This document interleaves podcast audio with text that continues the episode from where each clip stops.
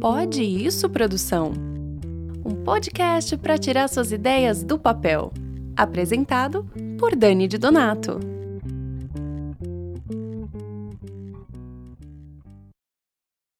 Acaba de estrear nos streamings o longa Socialmente. Ele tem um roteiro extremamente atual, um elenco invejável e uma produção totalmente independente realizada com recursos próprios. Hoje a gente conversa com o diretor e roteirista desse filme impactante, Leandro De Rico. Leandro, seja bem-vindo ao podcast Pode Isso Produção. Eu fiz uma pequena introdução, finalmente.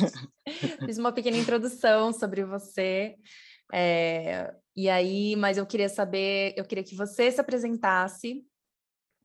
Queria saber quem é Leandro, primeiro de tudo. Quem é Leandro, produtor independente? Uhum. Me conte. Quem é você, artista múltiplo e tudo que você faz? Bom, obrigado por me convidar, Dani. Tô, tô feliz de, de estar aqui com você. É, a gente é muito muito parecido nas nossas trajetórias, né? Acho que no, no cerne de tudo, no coração de tudo, nós somos atores, né? Você é atriz, eu sou ator, e eu acho que essa é a, a força motriz primeira. E a partir disso, é, não sei se isso é moderno, se, são, se a gente está reagindo aos dias de hoje, não sei o definir o porquê, mas atualmente nós somos múltiplos, né? Então eu fui atrás de outros, além de, de, de ter me formado como ator e exercer a profissão, eu fui atrás de outras é, expertises é, mais relacionadas a, ao, ao marketing, é, também com, com funções por trás das câmeras, de bastidores e, e de produção, enfim, tudo para viabilizar os projetos, né? Os nossos sonhos. Ah, então, bacana. Você é ator e o que mais você faz?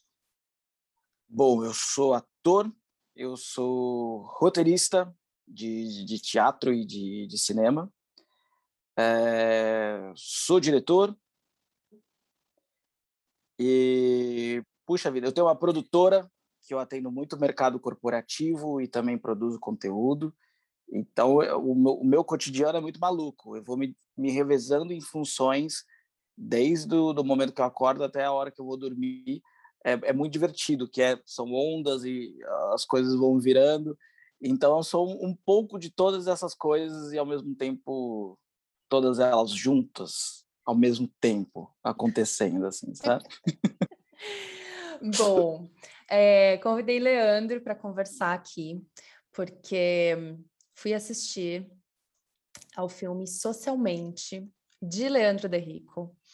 E... fiquei com ele muito na cabeça, assim, levei um tempo para para conseguir, sabe aquele filme que fica, você fica lembrando e vai encaixando as coisas, assim, eu gosto muito disso, assim, acho que tem um, sempre uma profundidade quando você demora para digerir alguma coisa.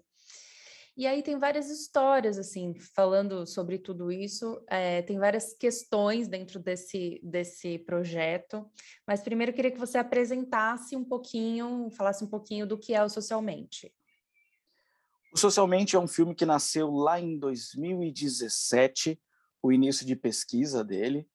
É, eu fiquei aí uns um ano e pouquinho pesquisando até juntar material suficiente para desenvolver esse roteiro. E, e, ele tem histórias muito malucas até chegar o, o, o, momento presente que a gente finalmente estreou em diversas plataformas, como na, na Loki, na iTunes, Now, Vivo TV, até chegar a este momento a gente passou por coisas muito malucas e muito e muito incríveis. Se você quiser, eu posso contar todas elas, são, são, são peripécias, são coisas malucas. Eu queria que você contasse. É, esse é um filme totalmente independente, feito com recursos próprios. Isso é muito interessante, muito difícil. Aí, porque, uhum. o que, que eu queria que você contasse? É, primeiro, eu queria que você contasse um pouco da sinopse da, do que é o projeto em si, do que é a história em si. E depois, uhum. queria que uhum. você me contasse por que, que você decidiu fazer independente este projeto. Boa, vamos começar pela sinopse, então. Ele conta a história de um rapaz chamado Léo, que ele não mede esforços para conseguir. Ele é ator, né? E ele não mede esforços para conseguir alcançar os seus objetivos. Ele, a princípio, é um ator de teatro que é muito estudioso, muito talentoso, e, e quando ele se vê estagnado dentro da carreira, não conseguindo evoluir, ele, ele, ele resolve arquitetar planos em que ele faça a sociedade, os amigos ao redor, o mercado, enxergá-lo como um ator muito requisitado, famoso, muito acessado, com um currículo internacional. Ele começa a criar mentiras sobre a própria carreira e essas mentiras vão saindo do controle até o momento que eu não quero dar spoilers, mas ele, ele vai aos limites, né? Uh, ele conta as, essas mentiras através do Instagram. É, é, é, lá o ambiente em que ele fakeia, nem sei se existe esse verbo, mas ele fakeia para a sociedade uh, essas situações. Então, ele, ele, ele faz manipulações no, no Photoshop, ele, ele invade lugares, ele simula situações para conseguir se dizer um, um, um, um ator que é, é, engraçado, né? Porque o dilema é ele sempre foi um bom ator, sempre foi estudioso, mas a nossa grande brincadeira é que é, às vezes não importa o que se fale de você. Aliás, o contrário, importa o que falem de você e não exatamente o que exatamente você é, né? É, esse, a gente partiu desse grande dilema, né? O que é mais importante, ser ou a imagem? Infelizmente, a gente está numa época da imagem. Posso, se você puder dar uma opinião, eu acho que é uma, uma época da imagem. Uh, e aí, bom, essa é a sinopse do projeto. Você tinha várias possibilidades aí de fazer que todos os caminhos que a gente já conhece para captar grana para fazer isso ou para vender, enfim. E aí você acabou fazendo independente. Por que que você escolheu fazer independente? Então, foram dois motivos. Um por paixão do, do cenário independente e o outro por uma necessidade. Então, só contando um pouquinho da história, do como que a gente chegou é, neste ponto, como eu te disse, a gente, eu escrevi lá em 2017 que eu comecei pesquisas, né? Eu cheguei a fazer diversas é, peripécias aí que o, que o próprio Léo, a personagem principal, faz. Eu comecei a brincar com todo com todo meu as pessoas ao meu redor, falando, gente, peguei um trabalho tal para saber o, a maneira que eles reagiam a, a mim. E eu comecei a notar que, de fato, os olhares mudavam levemente, é, eu comecei a perceber a influência nas pessoas sobre, enfim, sobre a, maneira que eu estava interagindo com elas, né? E aí eu fui amadurecendo esse esse esse discurso para construir esse esse roteiro. Quando ele finalmente ficou pronto, em paralelo a gente tinha acabado de fazer um outro curta chamado Fisherman. Esse curta caiu na mão de um diretor e e produtor de cinema famoso aí do, de São, que mora atualmente em São Paulo. E ele ficou encantado pelo Fisherman, a princípio, pelo, pelo curta. Me convidou para ir na casa dele e falou assim: Meu, quero distribuir seu curta aqui, que curta legal, curta maravilhoso, quero distribuir, distribuir para todo mundo. Falei: Poxa, que bacana! Aí eu empolgado lá, né? Você já chega na casa do cara, o cara super rico, você vê aqueles discos de ouro na parede, que ele também faz trilha. Nossa, que coisa impressionante. Olha a imagem aí de novo, né? Que eu, que eu mencionei. A imagem diz muito. E eu falei, nossa, esse cara aqui é muito foda. Que coisa incrível. E ele falou assim: você tem mais algum, algum outro roteiro, etc? Eu falei assim: bom, eu estou pesquisando o roteiro de um longa, ele está é, pronto. Cheguei aqui no, num primeiro tratamento, ele falou: pô, me conta aí o plot. Na hora que eu contei, ele falou: nossa, poxa, eu quero fazer esse projeto aí, que projeto legal. Eu falei, pô, olha, eu escrevi para mim e para os meus amigos. Você não gostaria de dirigir? Ele falou, nossa, que coisa, claro, fechado. Dani, em uma semana a gente estava no escritório de uma grande produtora e distribuidora de cinema aí, é, o escritório fica em Alphaville, estava eu, esse senhor e o presidente dessa, dessa distribuidora. A gente contou lá, a gente falou mais sobre o Palmeiras, que ele era palmeirense também, ficamos falando sobre o Palmeiras, aí em determinado momento ele falou assim, me conta aí a história desse filme aí de vocês. Não deu dois minutos da gente contando o ele falou, pode parar, pode parar, esse filme vai ser um sucesso, eu tenho dois milhões e meio aqui para vocês, para vocês fazerem o filme. Eu falei, Dani, fui, fui para casa aquele dia, falei, meu Deus do céu, minha carreira aconteceu, eu estava no elenco, meus amigos estavam no elenco, o filme eu que tinha escrito. Falei, nossa, pronto, uma verba legal, não é um grande orçamento, mas que a gente sabe para cinema, né? Mas o suficiente para fazer com, com, estrutura, uma coisa legal e etc. E a partir deste momento, eu comecei a ver, eu não vou entrar em detalhes, mas o que era o cara mais legal do mundo começou a se tornar o maior pesadelo do mundo. Ele, ele começou a, a, minar e tirar todas as pessoas que eu tinha indicado, por mais que elas fizessem um grande trabalho e colocavam uns atores famosos no lugar, com muitos seguidores, colocou blogueiro, colocou, enfim, que a gente já conhece. E aí, de repente, eu olhei em volta, eu estava praticamente sozinho, eu ia dirigindo para lá, assim, para as produções, a gente ficou três meses trabalhando no filme, né? Até eu sair. Eu ia para lá, olhava para o céu, assim, falava assim, meu Deus do céu, estou realizando meu sonho, por que, que eu estou tão triste? O que está acontecendo? E, e, foi muito louco, Dani. Acho que é até legal eu, eu falar essa parte. Essa parte é muito importante. É, ele lá no começo, no auge da euforia, ele deu um, um pseudo contratinho para eu assinar. E aí, em teatro, é muito comum você você ter essa coisa, esse termo de representatividade, né? Você fala assim, pô, produtor X, Tó, eu, ah, você vai vender para o PROAC? Legal, eu autorizo o produtor X em meu nome a vender para o PROAC, para a Guanê, para captação de recursos e por aí vai. Eu pensei que era mais ou menos a mesma coisa o termo que ele pediu para assinar. E aí eu olhei e falei assim, tá, claro, nós é parceiro, tamo junto. Pei, assinei. A partir deste momento, minha vida se tornou um inferno, porque, teoricamente, o, o meu roteiro passava uh, para a mão dele, é, mas era um, não estava claro, assim, sabe? Era, um, era um, um documento bem escuso, assim, sabe?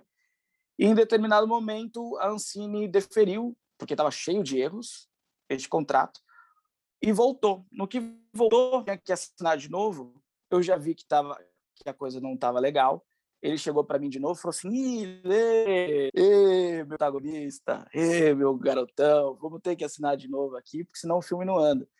Aí eu só falei assim: eu falei, claro, eu assino, mas a gente, eu posso só mostrar para minha gente? Eu só falei isso. Aí foi o suficiente para ele explodir com tudo para cima de mim. Porra, nós é amigo, caralho. Você está desconfiando? Eu falei, mas é só ler. Eu nem desconfiei de nada, Dani. Falei, só ler.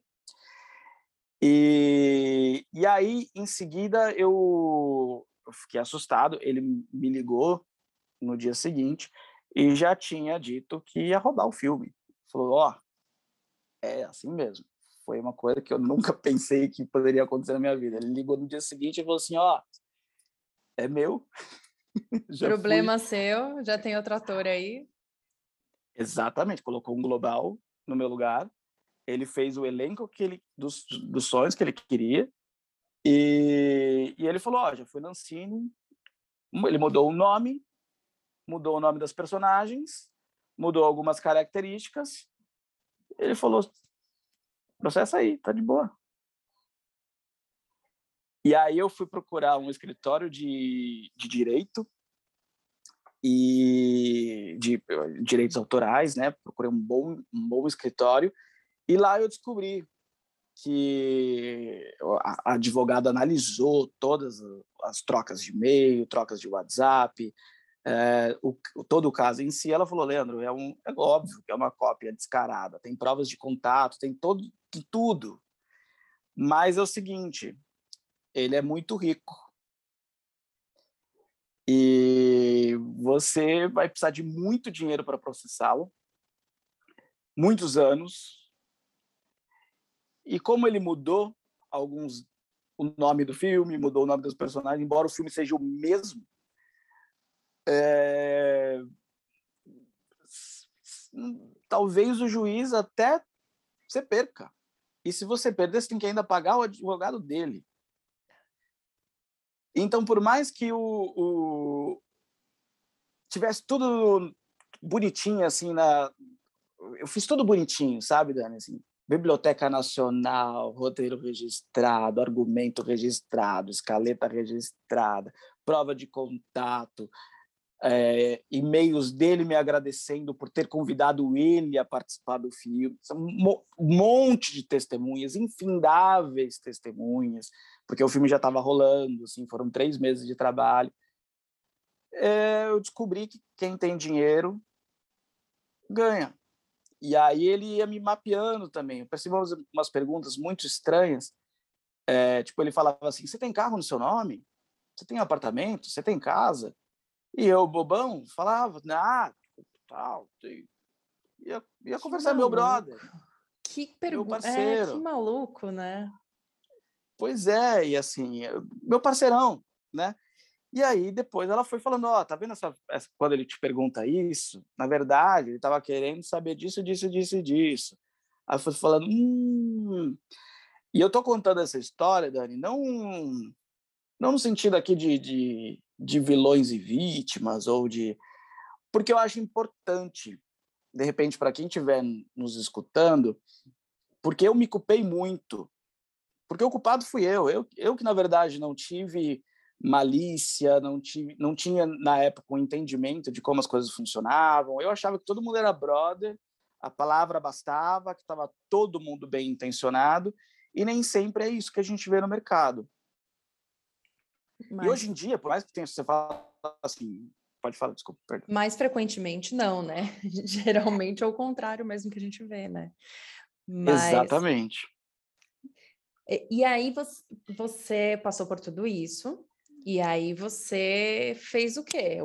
Enfim, você decidiu fazer independente e o seu filme saiu antes. Seu filme saiu agora em setembro nos streamings e o filme do fulano hum. não saiu. Não saiu. E você, então me conte como que você conseguiu essa proeza é muito maluco, né? Porque é, é, muito interessante essa, essa história, porque ela se funde muito com a história do, do personagem, com o roteiro em si. E você me falando da sua volta para casa, é, com essa dúvida, essa sombra, é muito que o, o protagonista passa em alguns momentos ali, é bem aquilo mesmo. Uhum. Eu, é, é, eu, lembro das cenas, com você contando isso, eu vejo o protagonista vivendo o que você sentiu, né, na, com uma história que é totalmente intrincada com o roteiro. E aí você, cara, perdeu, não tinha mais o que fazer. É, o que é muito maluco, né? Porque você estava amparado por todas as questões legais. E, enfim, acho ótima a sua história para para que a gente entenda também que existem outros caminhos de fazer as coisas erradas ou certo também, para estarmos, conhecermos burocracia também é importante, não só o lado criativo e técnico. Uhum. E aí você resolveu fazer. Como que você conseguiu a proeza de fazer isso e de já ter estreado esse filme? Então, é, é, é engraçado, Dani, porque o roteiro do Socialmente foi escrito antes de toda essa história acontecer. Então foi muito premonitório, muito louco isso, é muito muito engraçado. A história parece que aconteceu na vida real. É um, a gente brinca que durante o processo do Socialmente foi um filme atrás do filme. Né? E depois, quando eu, eu, recebi a ligação dele de valeu, obrigado, roubei, já fui da Ancine, troquei todos os nomes, valeu, peguei. E eu, eu fiquei completamente sem chão, né? Eu, eu chorei, chorei, me, fui para minha cama, peguei uma coberta e chorei o dia inteiro, assim. Falei, meu, como eu sou burro, eu fui daqui, né, para o zero. E, e aí eu tive a sorte de ter grandes amigos e esses amigos serem grandes atores. Essa foi a minha sorte, porque a, a minha agente tentou me, me levantar, a advogada falou: Meu, mas o roteiro, o, o roteiro é seu ainda. Ele copiou, mas ele não roubou. Ele copiou, ele ainda é seu, você tem o direito de fazer. E aí, esses atores sabendo disso, esses amigos sabendo disso, eles chegaram para mim e falaram: Leandro, por que, que a gente não faz? A gente tem toda a estrutura aqui para a gente poder é, erguer esse filme. E foi isso que a, que a gente começou a fazer, deu uma injeção de ânimo, de forças que eu não sei de onde vieram. E, e, a, e essa história, por mais que ela seja uma pseudo-tragédia, um, um pequeno draminha, gerou um, eu sou até que grata a ela, porque gerou um dos, um dos períodos mais lindos da minha vida e que eu descobri uma vertente que eu não quero sair mais dela nunca mais. Que a gente começou num processo colaborativo em que eu fui eu fiz uma função muito de curador, de coordenador porque assim a gente teve uma baita diretora de, de, fotografia que foi a Letícia Godoy que pegou umas lentes maravilhosas incríveis. A gente foi tendo um monte de coisas incríveis né? Umas locações maravilhosas com gente maravilhosa. Então o filme assistindo ele parece muito mais caro do que ele do que ele realmente custou assim. Se a gente tivesse que locar as lentes que a gente filmou o filme a gente teria pago uma fortuna. Se a gente tivesse que pagar o cachê dos atores e a equipe por trás das câmeras que esteve envolvida no filme, seria uma outra fortuna. Então, o que a gente fez? Como o filme era de todos, a gente fez um esquema de produção em que todos são sócios. Ad eterno, enquanto o filme rolar, todo mundo tem e é relacionado ao tempo em que cada um depositou por projeto.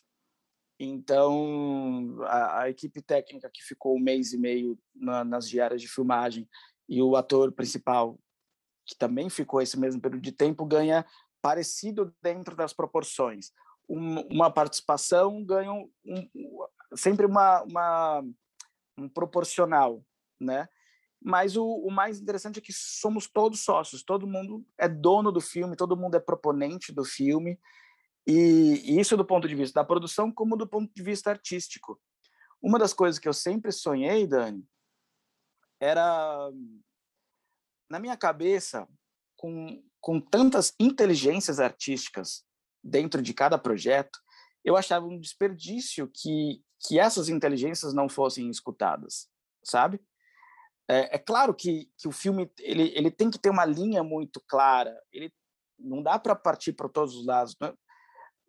não é a ideia de todos e bota tudo, um caldeirão e ver o que sai, mas combinar com a equipe, falar assim, é como uma música, né? Falar, ó, oh, gente, vamos tocar uma música aqui em ré menor. Todo mundo afinou os instrumentos, afinamos. Beleza, a partir desse momento, vamos começar a, a conversar sobre sobre este registro e foi isso que aconteceu em todas as etapas. Durante o, os outros tratamentos do roteiro, a gente levava o corte para todos os atores, a gente lia, discutia, debatia. Quando o roteiro ficou afinado, a gente falou assim: vamos rodar. No processo de rodar, a gente falou sobre linguagem, debateu sobre, sobre os conceitos por trás do filme. É, depois, quando o filme esteve pronto, a gente pegou, tivemos infinitos cortes e de montagem, né, de, do processo de finalização. E, e o filme foi exposto a diversos testes screenings com o elenco e também com pessoas desconhecidas. Então a gente ia anotando, o que, que você achou? Ah, tal coisa. O que, que você achou? Tal coisa. A gente via mais ou menos é, o, os argumentos que se repetiam. Falar, ah, o começo está um pouco lento. A, a gente, o, a personagem principal está cativando pouco nos primeiros 15 minutos. Então a gente foi fazendo todos esses ajustes no corte. E esse é um lugar, Dani, de produção que eu nunca mais quero abandonar na minha vida. Porque ele é muito bonito, ele é muito rico, e ele só quem ganha é o, é o filme, é o material. Então, é, isso era uma das perguntas que eu ia te fazer, assim, se você, que eu, eu sabia, já que você tinha feito na, na por, por uma questão técnica, por uma questão, enfim, de opção naquele momento. É, você fez você fez de forma independente, mas você encontrou uma forma que eu entendo que você não, nunca tinha tentado fazer antes, que não foi a forma como você fez o, fish, o Fisherman, acredito eu, né? E eu ia te perguntar isso, se você pretende fazer novos projetos nesse formato, ou se você não, você quer tentar, enfim, de, de outro jeito, outros caminhos, ou se você acha que você encontrou aí uma forma que você gosta de trabalhar. E acredito que é isso, né? Sim. Sim, e por incrível que pareça, a gente teve umas pistas no, no Fisherman e em um outro projeto que veio antes, que era o Oliver, que foi um, um espetáculo de teatro muito legal que a gente estreou no Miss, que era, era muito louco, o público entrava dentro da obra, dentro do cenário, tinha som 3D, era uma experiência sensorial maravilhosa. A gente ficou muitos anos em cartaz com esse espetáculo e de vira e mexe a gente volta porque ele, ele é muito divertido, assim, ele é muito legal, o Oliver. E no Oliver e no Fisherman, a gente teve essa voz ativa muito grande durante esses projetos. Então eu fui tendo uma pista dessa coisa do de escutar a todos, sabe? Curadoria, rigidez, mas escutar a todos. No Fishman, por exemplo, antes da gente rodar esse curta, é, eu fiz umas normas de conduta para o set. A gente se reuniu mais cedo, todo mundo já tinha os personagens, todo mundo estudou muito, a gente fez algum, algumas leituras de mesa. E antes da gente começar a rodar, todo mundo sentou e a gente combinou as regras do, do funcionamento do set como se fosse um jogo. Colocamos regrinhas mesmo, ó, proibido pegar no celular, enquanto a gente estiver rodando. Todo mundo concorda? Todo mundo concorda. É, enquanto um estiver em, em quadro, os outros viram equipe e todo mundo opina. Todo mundo concorda? Todo mundo concorda. Então a gente fez o foi muito divertido, foi mágico, Dani, foi mágico, porque era a equipe inteira dando energia para aquilo acontecer. E aí, do processo de montagem, também a gente fez isso no Fisherman. E galera, o que, que você acha disso? Aí um fala assim, yes, por que a gente não leva a música um pouquinho mais para cá com esse tipo de dinâmica? Putz, funciona! Que coisa mágica! Então, assim, já estava muito dentro de mim, eu só não sabia. E aí, no Socialmente, é, deflagrou isso de uma, de uma potência que, assim, ah, é assim que eu quero trabalhar. Cara, é uma forma de produção independente muito, muito interessante, assim.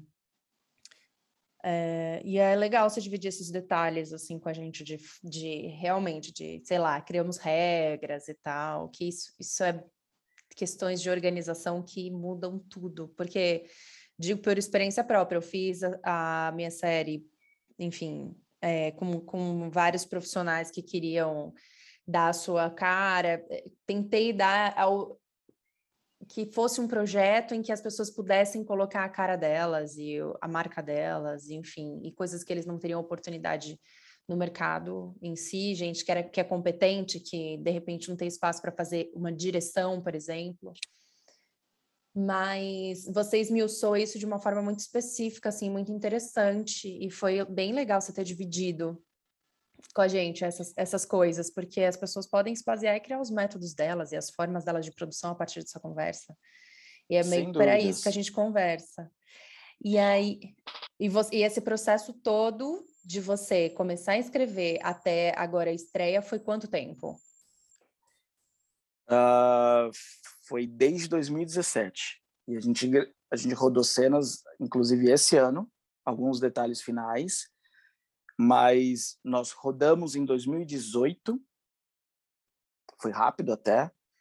O, o, a pesquisa inicial, embrionária, vai até um pouquinho, data um pouquinho até de antes, assim, sabe quando você tem aquela ideia no fundo da cabeça, faz, putz, talvez seja legal, aí você começa a ver uns videozinhos, você começa a ler umas pesquisas, mas ainda de forma super por esporte, guarda lá no fundinho do coração.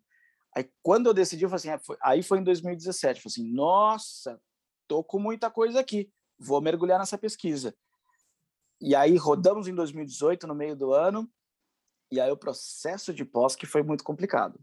Porque rodar, por incrível que pareça, é difícil, mas foi a parte mais prazerosa que a gente foi uma loucura, mas a gente, uh, que prazer, a gente vai lá e mergulha.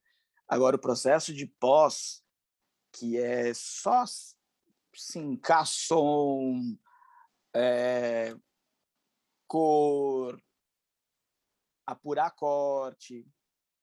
O, o, socialmente ele teve 17 cortes. Caramba.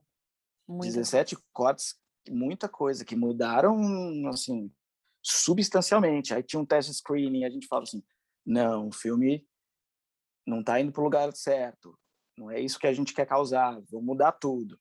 Tá faltando tal coisa, vamos voltar para rodar? Vamos voltar para rodar. Então a gente fez ainda alguns pequenos ajustes até a gente chegar e falar assim, nossa, é isso. O orçamento que a gente teve para rodar esse filme, ele foi em, em torno de uns 12 mil reais. Caramba! Entre transporte e catering. Caramba! Foi isso que a gente mais ou menos gastou, assim. De...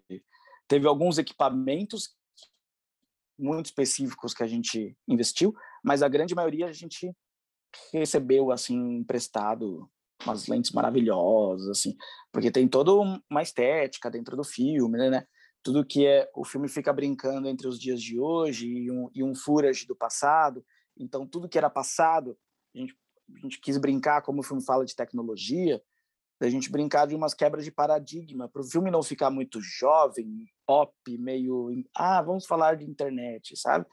Meio, meio clichê da coisa.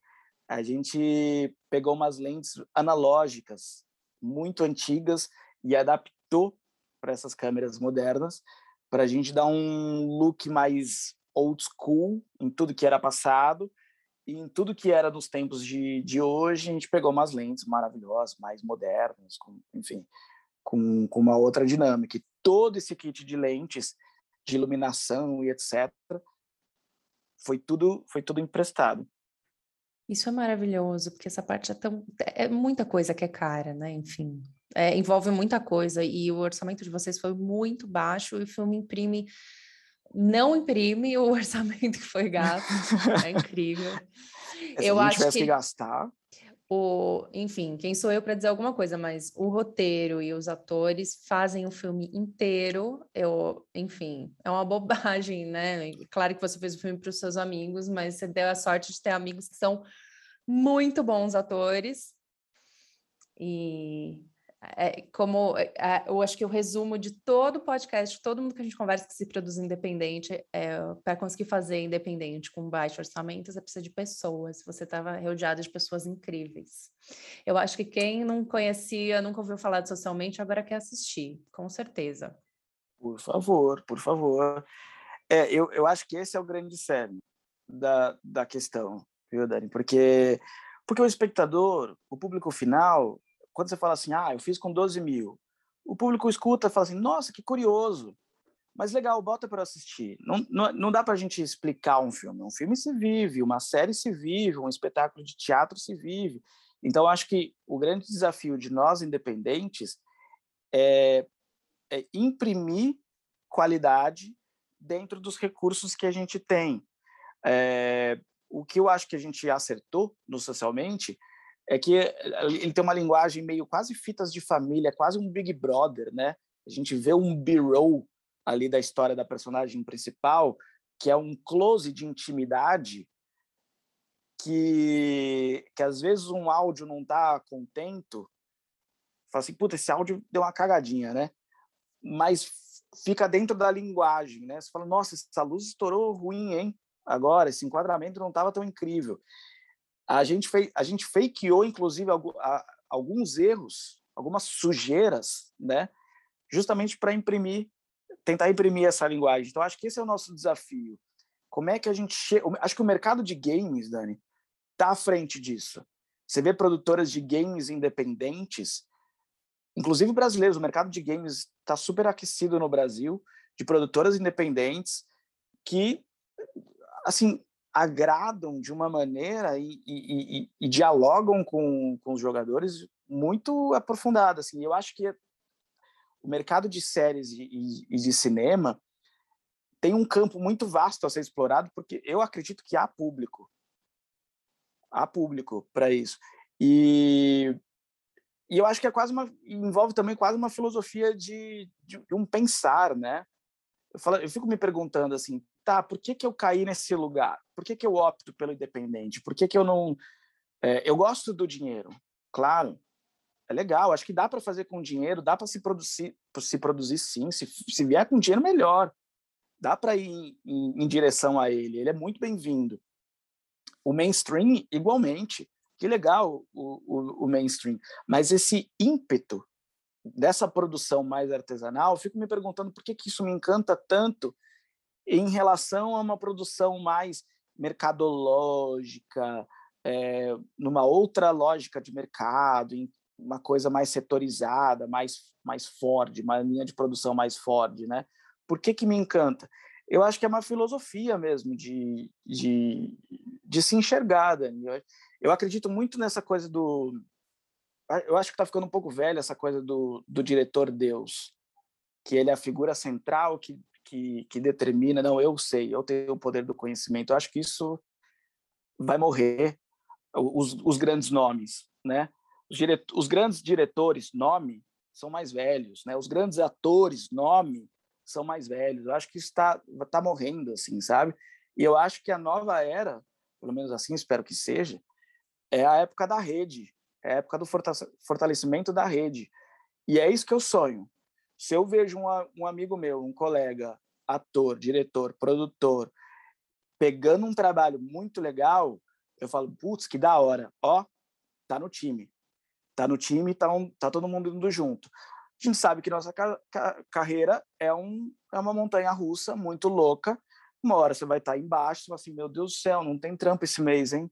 Caralho, aí seu amiguinho tá lá em cima. Aí depois seu amiguinho tá lá embaixo, você tá lá em cima. Por que, que a gente precisa passar por essas angústias sozinho, né? Se a gente pode se dar as mãos e falar, vamos todo mundo junto porque um fica com um nome legal, aí você já vende o projeto, aí um já se aprofunda. É, o que imprime na, na qualidade no socialmente, justamente a capacidade dos atores de performar, né? de exercer simplesmente o que eles nasceram para fazer. Eles são muito bons, né? E é uma rede, que bom de estar em uma rede em que a gente olha ao redor e fala assim: nossa, os meus amigos são muito bons, precisamos aproveitar isso. Eles são muito bons e ninguém aproveita. O mercado, às vezes, tem alguns atores dentro do filme que são, são grandes nomes, né? Tem, que tem o mercado mainstream, o Gabriel Godoy, é, o Jonas Oliva, a Júlia Nomati, que, que, você entra no IMDB deles, é, é vai no scrolling até lá embaixo. Mas tem atores ali, Dani, que a gente estava fazendo o IMDB ontem, né? Que a gente inaugurou a página deles ontem. E que tem 20 anos de carreira e são maravilhosos. E você olha dentro do filme e fala: cara, que ator maravilhoso! Cadê esse mercado mainstream que não aproveita? Como que eles estão passando, né?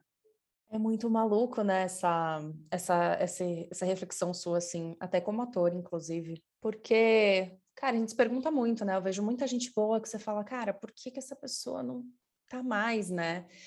Você acha que isso também vai de uma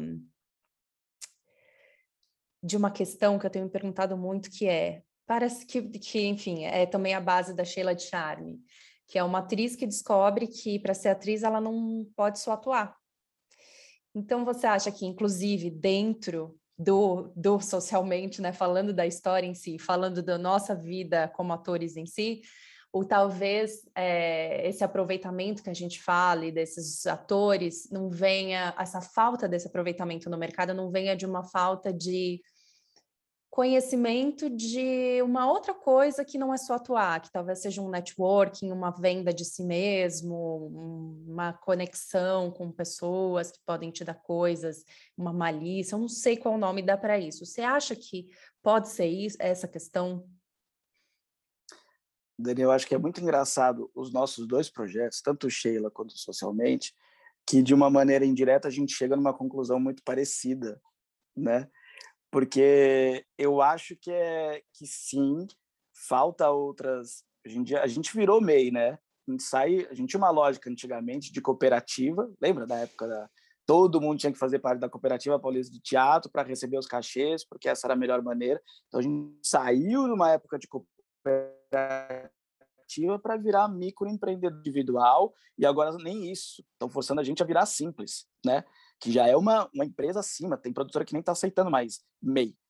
Então, assim, a gente está sendo forçado a ficar sozinho, a ser empresa, a ser empresário de si mesmo, é, a, a, estudar marketing, não só o ator, né? O dentista precisa fazer um business plan do, do, do Instagram. Eu estou sendo contratado como roteirista para escrever para TikTok, para escrever para Instagram, roteiro, e fazer com base no, num estudo de, é, de público. É, é, muito louco. Tem, tem, tem TikTokers que eu estou trabalhando que tem mais audiência que a Rede TV. Tem mais Caramba. audiência que canais de televisão, TV aberta. Você fala assim, gente, como assim se esse vídeo aqui tá batendo 4 milhões, 5 milhões de views, né? E eu tô tomando um banho deles, que é, é, um, é uma gurizada de 19, 20 anos, que fala, não, porque o meu público é esse, é classe é, C e D, que gosta desse tipo, que tá nessas praças, que você fala, oi, então, o cara performa, é, é performer, é apresentador, é, é eles estão sacando. Então, eu acredito que sim, ao mesmo tempo que, que a gente precisa ter outras expertises para sobreviver, eu acho que tem uma lógica de mercado muito natural, é, que tem mais atores do que lugares, do que, do que trabalho. Isso é verdade, né? Uh, eu acho que tem uma questão do mercado também querer se segurar em âncoras, que são nomes que eles sabem que pseudo vendem, mas eu também vejo uma fragilidade do mercado. Eu acho que o mercado brasileiro é burro, muito burro, cinematográfico, televisivo, audiovisual em geral. O teatral é mais espertinho, agora o, o, o audiovisual é burro, na minha opinião. Uma vez eu fui na é, num encontro que teve. Eu acho que você foi, se eu não me engano, eu te encontrei lá. Que foi lá no MIS com produtores de, de elenco. Sim, sim. Foi, né? Renata Calma, Renata Calma, exatamente. E... eles estavam contando lá os bastidores do. Como que chama aquele aplicativo da Renata Calma? Elenco digital. Elenco digital. Ó, aqui, eu tô falando tudo, tô, tô me queimando aqui, talvez nem, nem me importa. Tô cagando. tô cagando. E eu, eu fiquei assustado na época, porque a Renata Calma falou que eles têm um sistema de avaliação interno dos atores.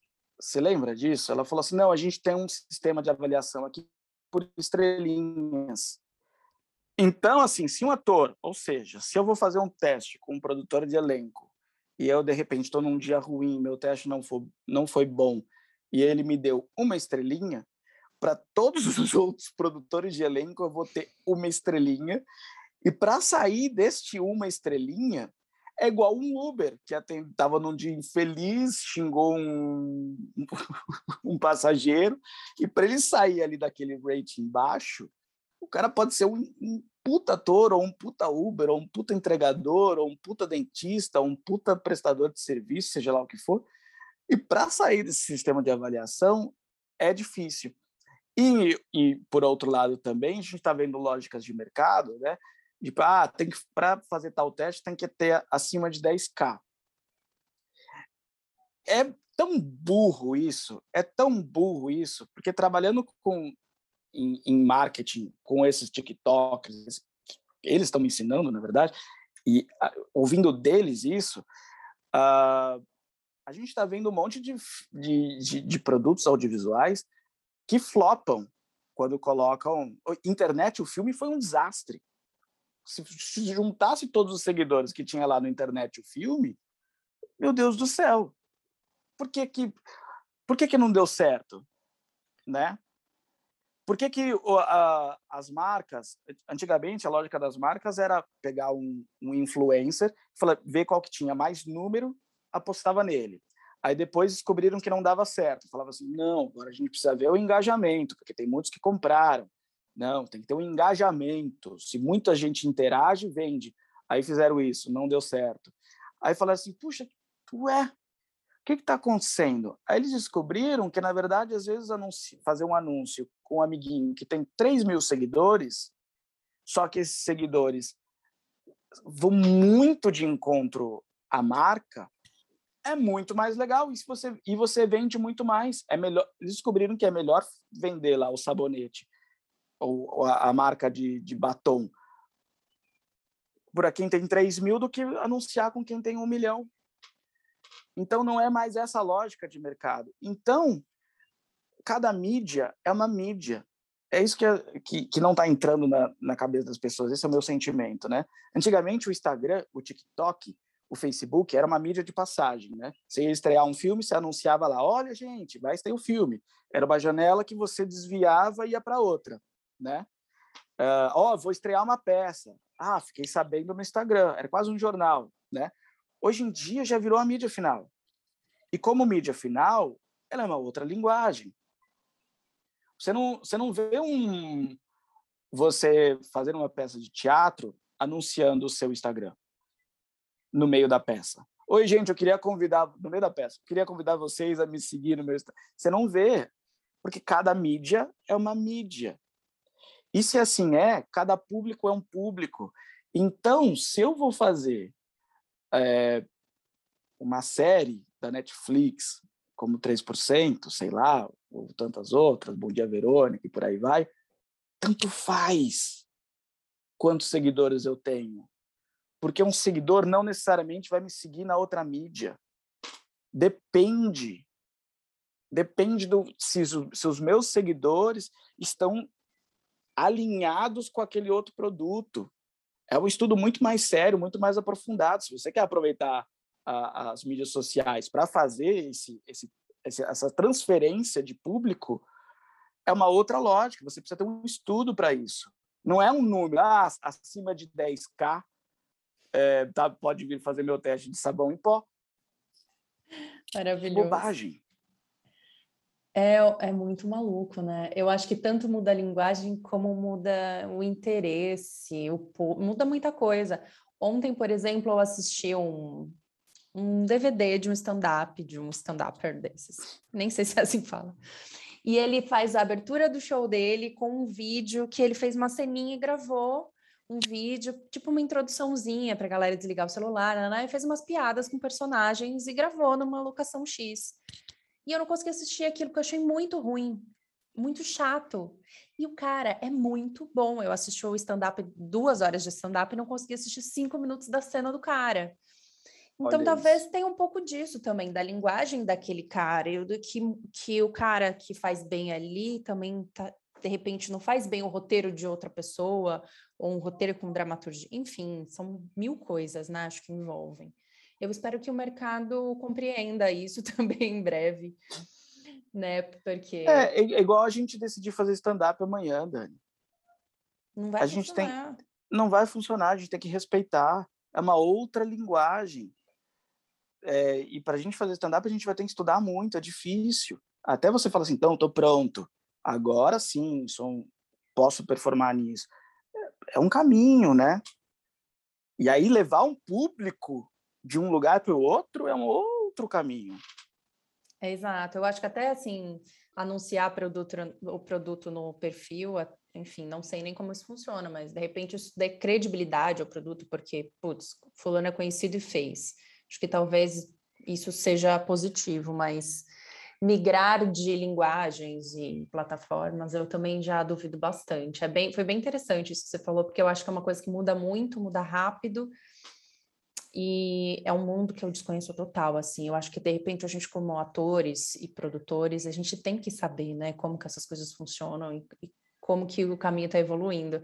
Eu acho que, me diga se você tem essa mesma sensação, que principalmente nos dois, dos dois últimos anos, né, de todo, todo, tudo isso que aconteceu, eu sinto que as pessoas compreenderam que na gente, a gente que é essa geração Rede Globo, esperando a Rede Globo chamar, né, nós que somos trinta e tantos, é, não existe mais isso. Todo mundo entendeu que meu tem que me produzir, tenho que fazer o negócio, tenho que fazer de outras formas, tenho que ser mais do que ser, só ser ator e, enfim, ter outras coisas dentro do do próprio mercado que eu possa fazer. Você sente isso também? Você acha que de repente esse movimento que você teve de se produzir e essa forma que você encontrou, que você disse que quer seguir, seja uma forma sua que você vai levar também como ator para porque o mercado se transformou um pouco nisso e a tendência é que as pessoas comecem a fazer isso que você está fazendo? Eu acho que eu fico muito animado para o futuro, Dani, honestamente, porque é, a gente cresceu com essa lógica do só a Globo vai, nos, vai salvar nossas carreiras, né? Ou a gente estava na Globo ou fudeu, sua carreira é um fracasso, né? Então é engraçado ver a Globo hoje caindo e, e essa fragmentação, porque democratiza tudo, né? Por mais que a gente agora os nossos novos concorrentes é o advogado, é o dentista, é o, é o fisiculturista, é, todo mundo é se tornou performer, né? Todo mundo foi para frente das câmeras e, e, e, se tornou mais exibicionista. É, por mais que a gente tenha ganho mais concorrência, a gente ganhou também possibilidades. Isso me anima muito, porque é claro, né, eu, o que eu ando pensando atualmente é, é, é claro que a gente precisa aprender formas de monetização, educação financeira, investimento. É, eu acho que isso é fundamental para qualquer pessoa. Né? Educação financeira é fundamental. E você monetiza, elaborar estratégia de monetização do seu trabalho, eu acho que é fundamental, por mais que ele seja é, de um cunho bem artístico. Beleza. Mas a gente não pode esquecer, esse é, esse é um mantra que eu estou tentando falar para mim mesmo, a gente não pode esquecer de, de ser, de, de, de entender por que, que a gente está nessa, né? É, eu sou apaixonado em ser ator. Eu sou apaixonado em contar histórias. Então, o meu dia a dia está muito nesse, nesse, lugar, assim. Antes da gente começar aqui a ligação, eu estava estudando uma parada de um ator, a carreira dele, vendo o backstage dele, estava é, escrevendo um roteiro, porque é muito legal ser ator. É muito legal viver dessa maneira, é muito legal escrever, ser roteirista, contar histórias. Acho que a gente não pode esquecer desse diamantezinho que vai ramificando, ramificando, e, e, e, aí inclui a sua atuação nas mídias digitais, que eu acho que é legal, sim. Eu falei do que é relativo ter mais de 10k, mas é legal ter mais de 10k. É importante você estar tá ativo nas mídias sociais, você entender que isso é uma nova linguagem. Acho importante você estudar marketing, educação financeira, produção e por aí vai. Uh, mas a gente não, não pode esquecer do diamantezinho, né? Que a paixão pelo que a gente faz é muito legal. É muito maluco, né? Que eu fechei a, a Sheila de Charme, eu decidi ontem que eu não vou mais fazer nenhuma temporada, né? Eu estava investindo em mais uma temporada, investindo tempo em tentar ah, produzir é, mais uma temporada, e ontem eu decidi eu que eu não vou mais fazer. Eu vou inverter, eu vou inverter aqui agora, eu que vou te perguntar, por quê? é muito maluco, né? Então, cara, porque enfim, por várias estratégias. Já, já, já volto aí. Mas decidi abandonar ela, é, abandonar a continuidade dela. E aí viralizou essa semana um vídeo da Marisa Monte falando sobre o que a visão dela do que é sucesso. Que ela diz que sucesso e fama são coisas diferentes. E eu fecho a segunda temporada da Sheila de Charme com uma cena extra da Sheila falando exatamente sobre isso. É, lógico, de uma forma bem cômica, né? Com o nosso querido amigo Felipe Calçada, que deixa a coisa mais engraçada ainda. É, Sensacional. Falando que ela se, ela se acha uma atriz de, de, sucesso, porque ela faz o que ela ama, ela vive do que ela ama e ela trabalha disso. Então, para ela, sucesso é isso, né? É outra história. E vai bem de encontrar isso que você está falando, assim, cara, por quê, né? Muito de encontrar isso que você está falando, muito de encontrar aqui, falamos aqui de pessoas que são muito boas e não estão super no mercado bombando enlouquecidamente com o IMDB eh, recheado. é, eu, eu, acho uma reflexão muito legal, muito interessante, muito importante, muito gostosa. Vou levar para minha terapia, e decidi mudar a Sheila de Charme porque acho que muita coisa se transformou Eu acho que poderia ser uma série infinita, mas eu acho que, que fizemos um caminho muito longo já com ela, enfim, festivais, né, né? que em festivais, por exemplo, segunda, terceira, quarta temporada, é, perdem força e acho que as pessoas não me aguentam mais ouvir falar da série. Não é verdade. não é verdade. E fico com a sensação também, indo de encontro ao roteiro de Socialmente, que às vezes as pessoas mais sabem que você fez do que realmente assistiram o trabalho, entendeu? E de repente ter um novo trabalho que gera uma outra curiosidade, seja mais interessante para que as pessoas vejam, é, tenham vontade de ver aquilo, ou sei lá. Eu conheço gente que viu um monte de ceninhas, é, tease, é, trailer, lá, lá, lá, mas não viu a série, acha que sei o que é, meio, meio que o que eu levo eu tenho um filho pequeno, então assim, eu não gosto de postar ele porque as pessoas não visitam, não ligam, não querem saber como tá, porque as pessoas acham que estão acompanhando o crescimento da criança pelo Instagram e não estão. E uhum. eu acho uhum. que a, nossa carreira às vezes é um pouco assim, as pessoas acham que, ah, eu sei que o Leandro fez o filme, mas você assistiu o filme? Não, eu sei que é um filme que foi selecionado num festival, né? Vocês foram selecionados, inclusive, num festival bem importante. Uhum. Que foi o? A gente ganhou o Prêmio Internacional de Documentário. Documentary Film Festival, ganhamos the Best Documentary. achei, que, achei legal, achei legal que Eu não sabia que vocês ganharam. Ai, gente. Ganhamos, ganhamos. Winner, winner. O que não significa muita coisa, né? É engraçado isso que você está falando, Dani, porque tem uma, a gente, as pessoas têm uma percepção também de do que do que elas acham que você é, né? Que vai muito de encontro que a gente do quando a gente começou a conversa aqui hoje, falando de importa o que falam de você, não exatamente o que você é. A, a época da imagem. Você, é, a, aposto que as pessoas abrem seu seu Instagram e vê você falando, nossa, você foi para Cannes, né? Também. Você, as pessoas falam, nossa, olha a Dani, caralho, mano, ela, ela é muito pica, né? Tá que coisa incrível, que coisa maravilhosa, tá bombando. e é uma percepção, né? Tipo, ah, nossa, a Dani faz, né? É, você não tem a sensação de que quando as pessoas veem todos esses acontecimentos em você, você não vira um contato? Ah, isso também, isso também. E pe pensei nisso hoje quando, no início da nossa conversa, aí quando você falou começar a fazer esses experimentos, eu pensei que é uma mudança de postura de algumas pessoas em, em relação a mim, né? Enfim, uhum. Sim, total. Eu acho isso também engraçadíssimo. Isso é muito maluco. Na, na própria pré-estreia que você foi do filme, do Socialmente, é, cinco minutos antes de começar, a gente tinha o backdrop, né, que é aquela estrutura onde tira as fotos na frente e tal.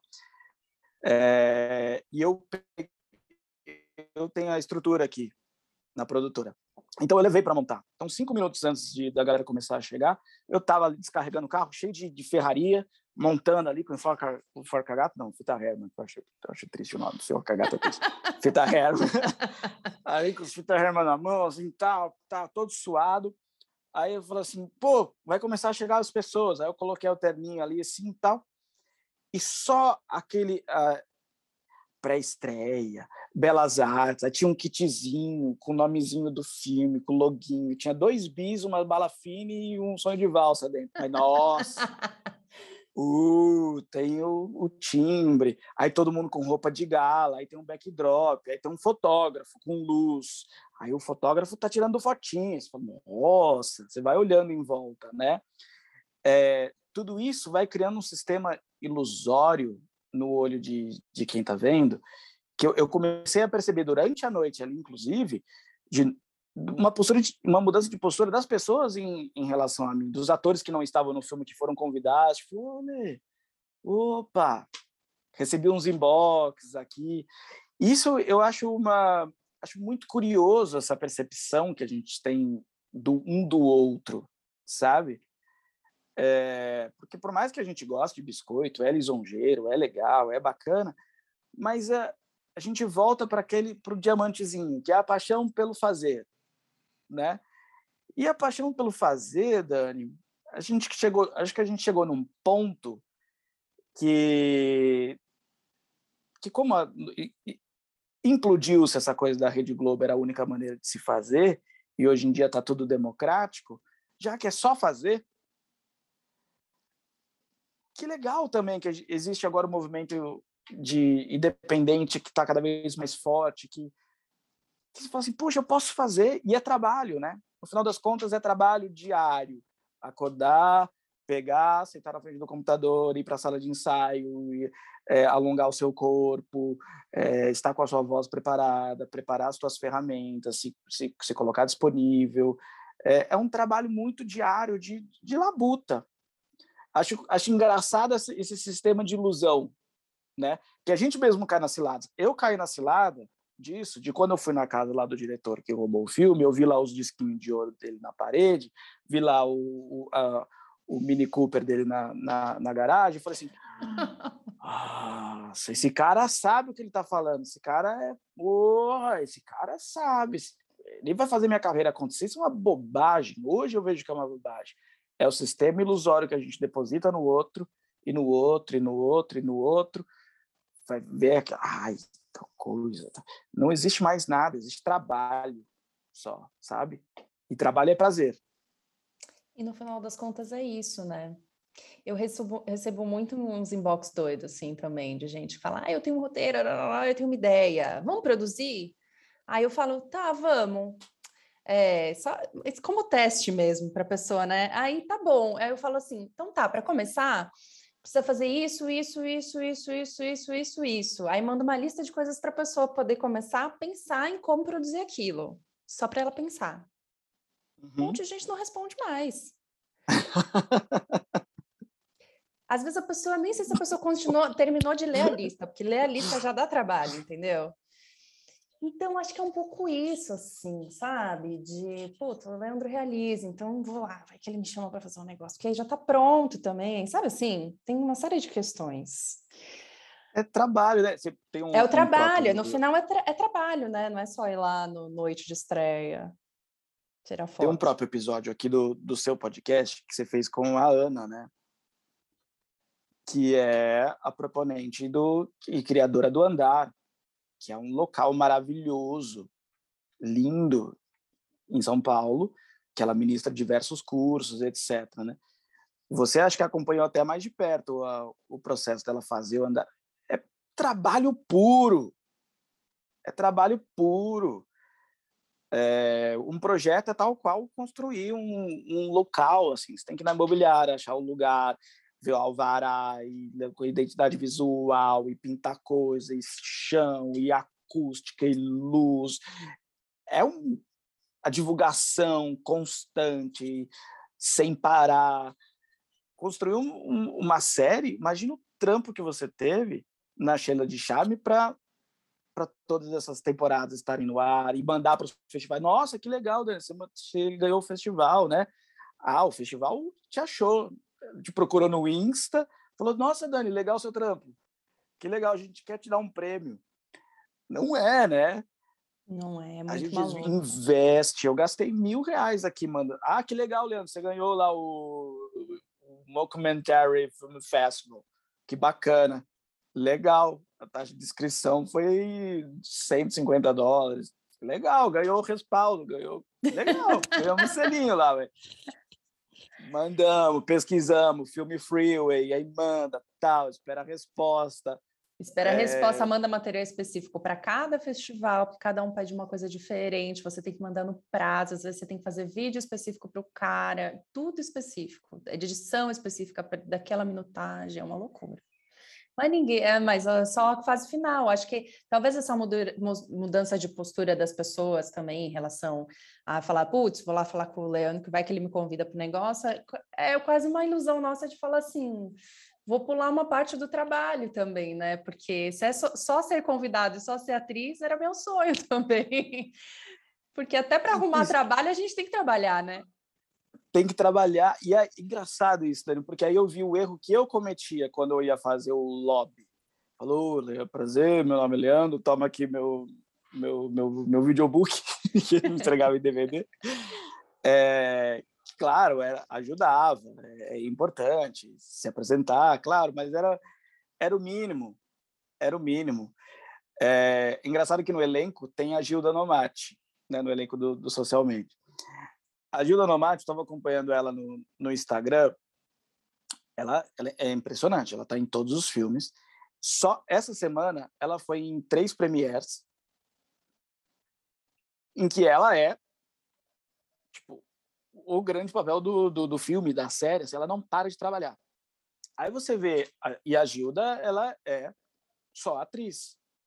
Ela não se produz, até onde eu sei, acho que talvez sim, mas uh, essencialmente a Gilda é muito convidada para trabalhos, enfim. E é maravilhoso o jeito que ela que ela gere os trabalhos. É ela veste a camisa de cada projeto. Ela pode estar em 15, mas ela veste a camisa de uma maneira e ela é, e ela é preocupada, ela é ela é, é disponível.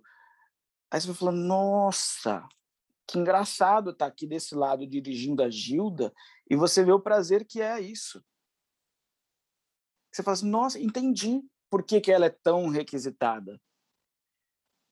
Porque ela é, meu, ela é trabalho. Ela é trabalho puro, ela e ela se importa, e ela é apaixonada, e ela vai ligando para os lugares, e ela, ela me liga, fala, Leandro, tá precisando de alguma coisa? Como é que a gente pode, quer que divulga? O que, que, que a gente pode fazer? para Você fala, nossa, e ela faz isso com todos, aí você faz, ah, entendi, entendi, então não é só passivo, né? E engraçado que vários atores de dentro do elenco são, são assim também. E são normalmente os atores que têm mais mercado. Olha que a gente estava falando de mercado, normalmente os atores mais deliciosos de trabalhar, mais fácil vão tendo um pouco mais de mercado porque vão vai naturalmente ali num processo de vestir a camisa para projetos. Engraçado isso também, de estar desse lado e notar essas coisas. Ótimo, vou colocar no meu curso de como fazer mais do que apenas atuar. Mentira. Falei hoje com uma produtora que eu falei assim, cara, dia que surgir um, um curso marketing de pessoal de vendas para atores vai bombar, porque é isso, né? Hoje é, é mais isso. Não sei se em algum momento não foi, mas né, pelo menos ultimamente é mais isso do que qualquer outra coisa. E às vezes é isso aí, né? Continuar trabalhando pelo trabalho e, enfim, vários caminhos. Eu amei a nossa conversa. Eu acho que se deixar a gente fica aqui mais duas horas, mas não sei se alguém vai ouvir mais duas horas. acho mais fácil a gente sair para tomar uma cerveja. mas eu gostei, gostei muito da troca. Gosto muito. É, o podcast é, é isso, assim, surgiu dessas conversas de pessoas que eu queria conversar para entender caminhos e por que as coisas acontecem ou por que não acontecem na carreira e no mercado, enfim. E é exatamente para o lado para onde foi a nossa nosso bate-papo hoje. E eu queria, eu gosto muito de dividir isso com outras pessoas. E fico muito feliz de você ter aceitado. Queria encerrar com você fazendo aí o, a propaganda de onde vamos assistir socialmente. O socialmente hoje está em diversas plataformas do TVOD, que é essas locadoras de streaming, que é está na, no iTunes, que é da Apple, o, no Google, Google Plus, Vivo, Now, uh, e tá, a gente descobriu que está até no YouTube, aquele sistema de locação de filmes no YouTube também tá. E acho que é isso. Acho que é, e na Loki, e na Loki, a plataforma roxinha lá bonitinha. Quem distribui vocês é a Encripta? É a Encripta. A Encripta está distribuindo a gente, ela que foi a agregadora que, que distribuiu para todas as plataformas e a produtora é a daquela produtora, junto com a minha produtora que é a Cine Imperial. Então essa, essa união dos poderes fez o Capitão Planeta. Arrasou, gente. Aluguem, não é caro alugar coisas pelo TVOD, vale a pena. Assistam. E muito obrigada, obrigada mesmo.